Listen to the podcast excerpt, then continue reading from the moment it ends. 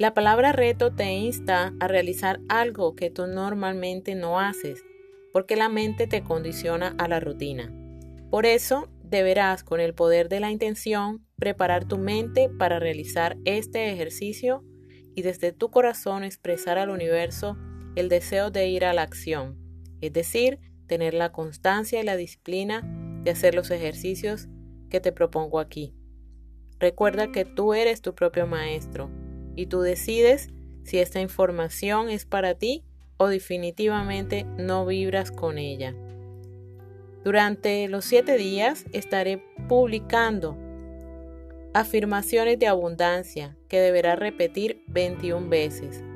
Te recomiendo realizarlas en un momento de calma y paz, preferiblemente al despertar antes de ocuparte en tus labores diarias.